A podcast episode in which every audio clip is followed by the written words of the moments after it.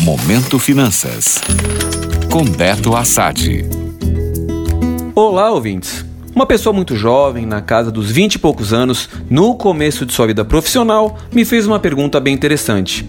Ela queria saber, dentro do capital que ela tem disponível para investimento, como ela deveria dividir este dinheiro entre renda fixa e renda variável.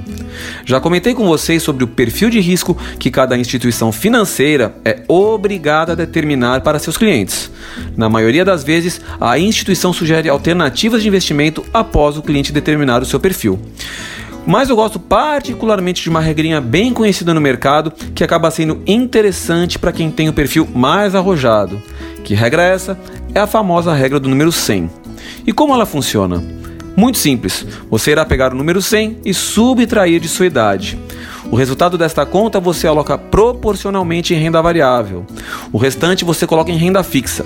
Um exemplo: se você tem 20 anos, você colocaria 80% do seu dinheiro em renda variável e os outros 20% em renda fixa. A cada ano que passa, você vai ajustando sua carteira de investimentos com essa regrinha. Ou seja, no ano seguinte, esta pessoa teria que deixar 79% dos seus investimentos em renda variável e 21% em renda fixa. Qual é a ideia por trás dessa estratégia? É que quanto mais novo você começar a montar sua carteira de investimentos, maiores são os riscos que você pode correr, aumentando suas chances de multiplicar seu capital ao longo do tempo.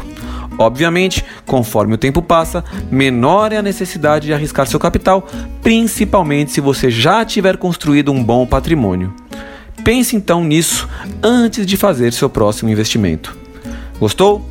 Para saber mais sobre o mercado financeiro, acesse meu Instagram beto.assad. Até a próxima!